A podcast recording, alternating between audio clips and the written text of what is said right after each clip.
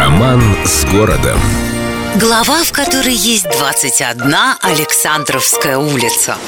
В Петербурге поначалу вообще забыли дать имена улицам, а позже так вышло, что то ли воображение не достало, то ли более срочные дела, но в городе появилось внушительное количество улиц-близнецов. К примеру, 21 Александровская, 15 рождественских улиц, совсем не для среднего ума и топографической рассеянности. Или по 10 морских и муринских, чтобы жизнь медом не казалась. А на Петроградской стороне до сегодня существовало чуть ли не 20 улиц, у которых вообще никаких названий не наблюдалось. Никогда. Но зато переименовывать уже названные улицы у нас очень любили. И делали это с особенным рвением. Иногда доходило до анекдотических ситуаций. В 1918 году Садовая улица получила новое пролетарское имя, став улицей 3 июля, что должно было напоминать народу о трагическом расстреле мирной демонстрации летом 1917 -го. Нет, в 1944-м, конечно, ей вернули старое название, но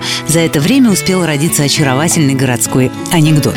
Как известно, Невский в те времена назывался проспектом 25 октября. Так вот, как-то раз гостья Ленинграда, немного растерявшись, спросила у милиционера, как ей пройти к пассажу.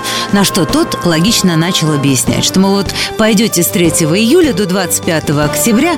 Ой, товарищ, товарищ, перебила его испуганная гражданка. Это что же, мне три месяца идти? С любовью к Петербургу. Эльдо радио.